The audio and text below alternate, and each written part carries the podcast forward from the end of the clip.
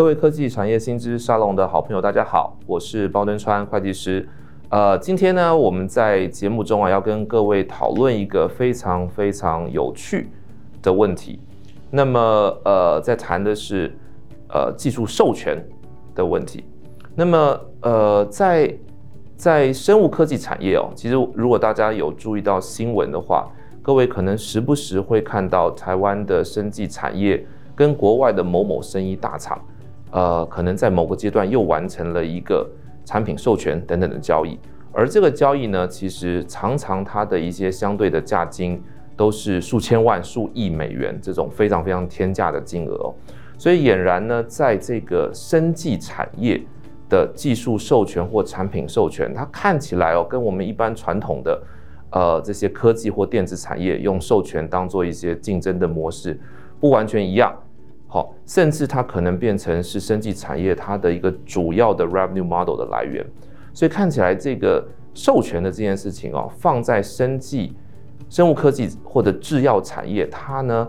会玩出一种不同的新高度。那这个内行人看门道啊，外行人呢要请内行人来帮大家解说解说，这里面到底是怎么样的一个运作模式。那今天呢，我们很荣幸请到普华商务法律事务所的。林金荣合伙律师来到我们现场，跟大家来说说在生技产业的授权交易到底怎么去玩出一个新高度。啊，欢迎林律师。谢谢包块。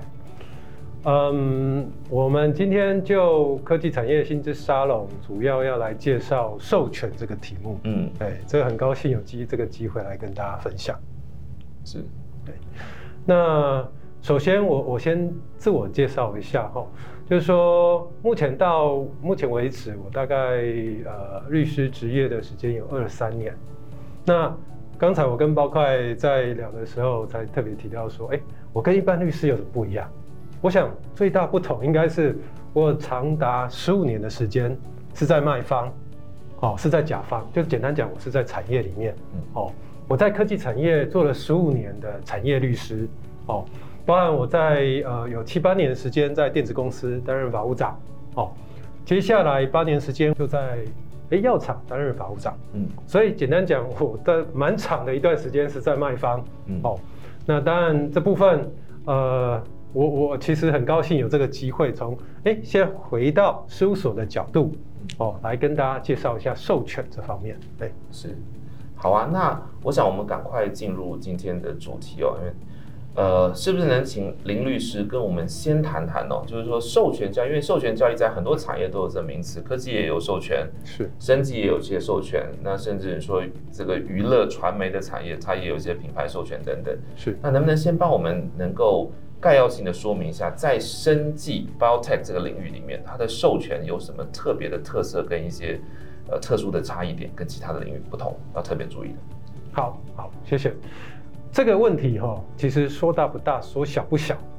我简单可以从两个方面来做介绍哈。第一个，我我从产业面上来介绍。我自己呃十五年在产科技产业的这个经验哈，大概有一半七八年的时间在电子产业。哦，那我还记得大概十几年前我在电子产业，几乎每天就在应付不起的就是欧美厂商来来提专利提告。哦，专利提告，接下来就是专利诉讼，接下来哦，他们就会塞了一堆，哎，这个看起来根本没有用到的专利，强迫授权，哦，希望我们哎拿把这个专利吃下来啊，付授权金，哦，这个我想这个是电子产业授权的一个状况，但是从这个产业生技产业特性，哎，它反倒是有一个蛮不一样的地方，是说生技产业的授权，它不见得以有专利为必要。它甚至是说，哎，他只是说有一个哦，它概念式的一个 compound 新成分，这样子，哎，它就可以当做授权的一个标的。嗯，所以相对于其他的产业，我想生技产业它授权的标的是非常活泼多元的。嗯，哦，那接着另外一个角度，我们从呃生技产业的这个药品哦，如果说我们是以药厂为例子的话。药品的开发这个漫长的阶段，它从哦开始有一个 compound 一个成分，接下来哎开始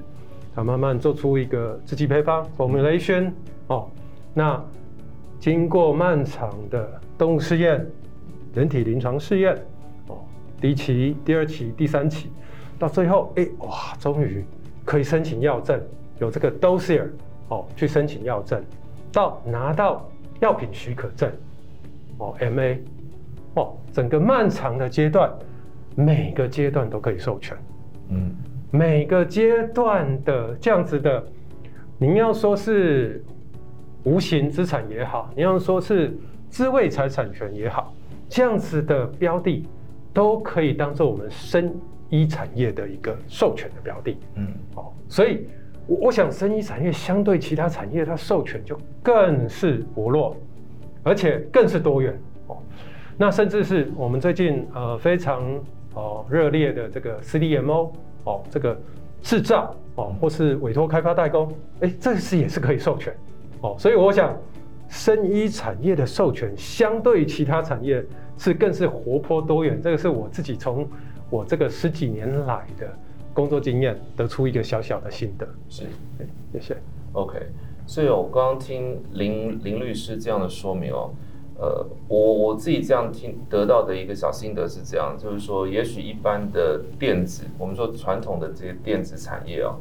呃，它可能很多的技术用在消费型电子。那这种电子其实这种的产品啊，end end product 它其实生命周期就比较短，是，所以比较短就表示什么呢？其实它的技术只有做出来跟没做出来，产品弄出来跟没弄出来，而它上市以后，其实它的 life cycle 也如果是赶流行性的，也就几年就结束，是，所以这个里面它的它的授权，很多时候我们比较看到的，不管是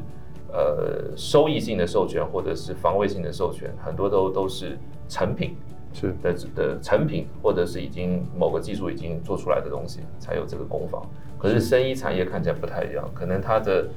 呃从开发的阶段要经过历史，如果很完整的开发，好像十多年的也都有听说。是，但是它的每一个阶段都有不同的经济价值，是会被不同的对象 recognize。但是这同时也代表着它在不同的阶段是不是也会有不同的侵权的太阳会发生？没错，没错。我想，嗯，生医产业它的整个产品开发周期非常漫长哦。那但它有它产业的特性，毕竟，呃，举个例子，药厂做出来这个产品是要吃到人体的肚子里，对，所以极其慎重，不断的做试验哦。那我我想这个是本来是有它的道理在，但是因为它这个 life cycle 这么长哦，加上如果呃。每个阶段，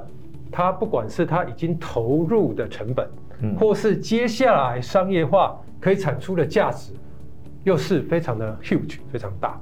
所以这部分也造就了生医产业，它在授权阶段，或是说它的合约的纠纷，嗯，哦，IP 智慧财产权的这些纠纷也是层出不穷。是，哎，是，了解了解。哎，林律师啊。是不是能够呃，我们想我们刚刚刚刚讲了一下这个生技产业的一些授权交易的一些性质哦，呃，我知道这这几年其实因为台湾的生技产业也是一直被呃整个国家在极力扶持的，所以这几年其实陆陆续续看到一些蛮大型也蛮成功的一些生技产业的一些授权的交易，那是不是能够帮我们呃也能够很快的去。说说这几年您看到有哪些比较指标性的交易，它有各有什么特点？那从里面我们可以看到什么门道？好，没问题。我我想，呃，我今天可以呃介绍几个案例哈，这些案例都是呃最近这一年哦刚出炉哦，现在还有点火烫的这样子的这这几个 deal 哦，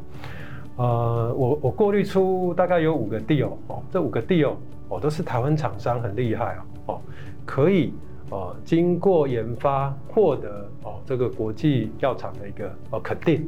哦，可以甚至是说，哎，去 licensing out 打国际杯，嗯，哦，所以这个这几个 deal 都是呃非常的呃被我们是产业所肯定。哦，举个例子，哦，我们看最近呃六月哦刚出这个 deal，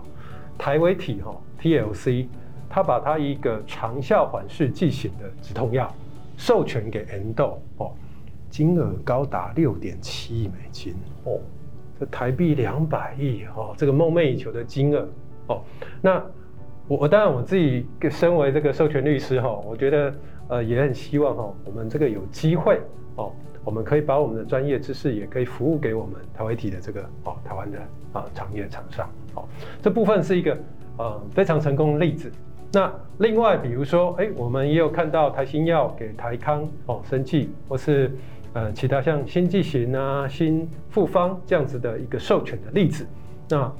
授权的金额也都高达哦上上千万的美金到上千万的人民币哦，大概有这样几个啊例子可以介绍。对，哇，所以其实刚刚看呃听到这个林律师介绍这几个案子哦。呃，刚刚您提到这个台微体的六点七亿美金这样子的一个 license 的一个规模，呃，我们如果从过去几年的这些案件啊，当然这个呃里面看起来，我们这 license out 的对象啊，其实针对这种非常大型的指标案例，可能真的是我们的 counterparty 对做的对象，很多也是国际性的，不管是大药厂还是大的这些 player，那当然中型一点的，也许是。呃，因为也许两因为两岸的市场可能同文同种，也有很我知道也有很多的案件其实是两岸之间的这些 license，所以就您过去的这个呃经验哦，当今天台湾的厂商把他的这个产品好，或者把这个生意技术做到某一个成熟的程度，而真的开始慢慢获得一些国际型的大的 player 在青睐的时候，这个 game rule 到底是怎么玩的？那么。当台湾的厂商要去跟这些国际的大的这些 player 去对做这个交易的时候，不管是从这个 deal 的安排、价金的谈判或者条款的这些设计等等，有没有过去您的经验里面有没有一些呃特别特别的一些不一样的地方可以跟大家分享？怎么去把这个 deal 能够谈得成功与圆满？对，好好，谢谢你的问题哈。我们其实在生意产业哈，在 pharma 这个领域哈。嗯，授权的区域哈，如果它是欧美的国国家的话，它这个 territory 相对整个 revenue 占它的销售营业区域，在全世界里比重是超过五成，所以相对它的 deal 都是比较大的。那如果到了比如说哎亚洲地区，相对哦，反而虽然我们现在人口也不少，但相对随着这个呃国家的 revenue GDP 的限制，所以相对哎其实它的这个授权整个销售的金额哦都会比较低一点，嗯，所以我觉得呃这个是有不同的集聚哦。那我特别在提说，哎，台微体授权给 Endo 哦，可以去到欧美的厂这个这个国家去打国际杯，这是也蛮难得的。那其实呃我们在做这样子的授权这么大的 deal 哦，我相信嗯。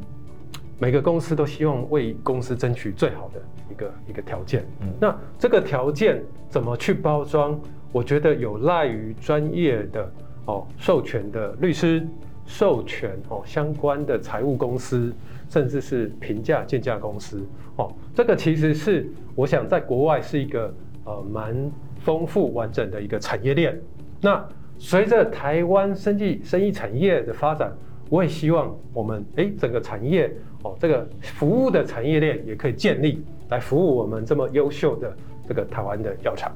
好，林律师，所以刚刚听到您介绍，就这一这一两年的这些重大交易哦，我从里面发现到，它还是这个呃，按照它的这这些不同的授权对象，它的这个授权的金额，刚从六点七亿美金到几亿美金到几千万的人民币，什么都有，所以它的这个授权的规模大大小小。那看得出来，它其实这个在授权的对象，也可能从非常大型的国际知名药厂到到地区型的这些这些 pharmaceutical 的 player 等等都有哦。所以，呃，您担任这个呃生医的公司的法务长，也有一个比较长的时间，也做过各个这种类型的 deal。那就您的感觉哦，在做这些不同的 deal 的时候，它有没有一些？嗯，比如说跟不同的这些 player，或者在不同的阶段去启动什么样的这个 deal 的时候，它有没有一些什么不同的特别要注意的事项？是，好，谢谢。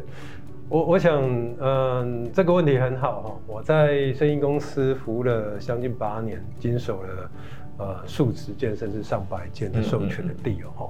我我自己个人当然得出一个小小心得啦哈，就是说，哎，其实呃这个授权的 deal 它可以有。不一样的类型，那因为不同的授权类型，也可以有不同的授权的条件。对，哦，那当然，呃，站在一个授权律师的角度，是怎么去帮我们的客户争取更多的这个最好的授权条件？嗯嗯。举个例子，我们呃是有类似像接棒型的开发这样子的一个授权类型哦，像智勤哦，这是一个最好的例子。智勤它是一个呃 NRDO 纳豆这样 Mail Research 的一个公司，所以它其实把这个一个它的安能得的药品开发到一个阶段之后，它就把它交给下一棒。嗯，一个欧美的大厂，哦，最后也拿到数百哦，我想说也是数百亿的这样子授权的一个利益。嗯、那当然，这样授权这样一棒接一棒下去的，哦，这样子授权型，哦，当然它的回收如果成功，哎，这个事情升级，我们现在看到它整个公司账面上，哦，它的 revenue 跟它的 income，哦，跟它的这个利益，当然是都非常的呃可观，嗯、但是。接棒型的哦，这样子的一个授权开发，我想要注意的在于，就是说，哎，之前他把它交棒哦，比他卖断出去的时候，他自己要留下什么？比如说，之前他把授权区域自己留下台湾，他是不是有应有的权利可以去让他继续在台湾地区可以做销售、做 market 哦？这些都是我想在授权合约或是授权条件上应该要注意的地方。那另外一个我们可以看到哦，最常见的哦，就是在生意产业哦共同开发的一个授权类型。那共同开发其实简单讲就是说，哎，大家一起合伙来开发哦，比如说我们一起去欧美市场打国际杯，嗯，哦，那这样子的一个共同开发也是我们最常见的一个授权类型。像刚才提到的台维体 TOC 授权 Endo。哦，这个止痛药这个例子就是最常见，所以哇，它的授权利益也非常的可观。那我们当然在这个共同开发的类型有几个需要注意的地方，比如说举个例子，啊，亲兄弟要明算账啊，嗯、我们共同开发整个哦这个开发周期，我们知道 life cycle 这么长，这条条件要先讲清楚，免得到时候哇大家翻脸不认人。嗯，哦，所以怎么样让长久的欧美共同国际杯的合作关系可以长长久久继续走下去。整个授权的条件包含前期的 milestone 里程碑金，后期的这个销售的分润 profit sharing 嗯这部分哦，甚至 royalty 哦这部分，我们怎么样把它约定的清楚，让我们台湾的这个厂商辛苦的这个心血结晶可以获得 rebound return。可以获得确认，这部分我想这也是我们共同开发类型、授权类型要注意的地方。那最后，呃，我要介绍是 CDMO，哦，CDMO 是最近非常 hot 一个题目。我们生技产业发展条例也把 CDMO 当做奖励的哦这个类型之一。哦，那我我先介绍一下什么叫 CDMO。哦，CDMO 其实就是相对于 CMO 哦。单纯的代工生产这样的模式，哦，它多了一个 D，D 是什么？Development，就是有一个开发，有一个 design，有一个研发的这样子的一个哦类型，哦，嗯、所以 CDMO 的类型相对于 CMO 多了一个，哎，我 development，我有技术有开发，嗯，价值当然是不一样，哦，所以我们台湾的厂商又擅长于在制造，哦，这个制造业。哦，这个我们怎么去把它我们这个制造的 know how，哦，药品开发的这个生命周期可以产呈呈现出来，相对于传统的 CMO 这样制造传统的代工制造类型，哦，怎么样去争取更好的授权条件？哦，这也是我自己个人从这个八年来看台湾的生医产业，其实可以去努力的地方，尤其是我自己在电子产业的。这个经验来看，电子产业常常被人家，呃，这个说到，呃，尝试毛三到四或是保一保二，嗯，这样子的一个毛利率的困境。那我相信台湾的生医产业，哦，是不应该重蹈覆辙。那所以我想，台湾的政府目前也不断的去 promote 说，生医产业是可以往 CMO。哦，受托开发这样子的一个制造的方向去走，那透过有 development 有研发这样的元素能量在里面的时候，希望可以争取到更好的授权条件。嗯，哦，这部分也是我想可以再介绍，而且去呃往后可以让我们台湾生意产业继续成长的一个哦方向。是，那今天很高兴哦，这个林律师来跟我们分享。其实刚刚林律师在所提到的这几种不同的类型哦，我觉得其实都都多少也体体现到这个生技产业的一个共通特性，就是它的开发期程是比起任何的这些电子产品都来得长。那当他今天真的做出来，他的一个真的可以商业化的成果之后，他可能在市场上受益的期程也会相对长。所以，当今天这个各方的合作，它是在一个不是短时期的合作，而是长时期的合作。其实看起来，它在这个 deal 里面的多元性哦，就不会只是你出多少钱一次卖断，就不见得是买或卖这么简单。其实双方有很多很多长期合作的可能性。像刚林律师有提到，呃。也许在后期我们可以有 profit sharing 的可能性，或者是我们跟我们的下一棒各自有各自擅长的国家跟市场，所以也许我可以把欧美我们不熟悉的市场，但是他熟悉的的这个经济利益，也许透过授权给予他，但是我可以保留在台湾或者在亚洲区我们比较擅长的市场跟通通路，所以表示这整个的授权合约其实会体现到大家去 explore 商业上合作的各种各式各样的可能性，是，所以。这也是让这个授权交易啊，为什么这么有趣、这么好玩是的地方。那当然，我想这个因为它的可能性非常非常多，当然每一种的条件都会存在，呃，它相对应必须 manage 的风险，对不对？所以这种这种交易里面，呃，能够有一些国际经验的一些的律师事务所、律师团队跟一些相关的专家来共同呃做脑力激荡。那我相信一定是可以为台湾厂商获得最好的利益的。那今天也非常谢谢林律师，呃，到我们的这个节目跟大家一起来谈一谈生技产业的授权的这些有趣的一些议题。那希望大家会喜欢今天的节目，谢谢大家，谢谢谢谢林律师。好，谢谢，谢谢。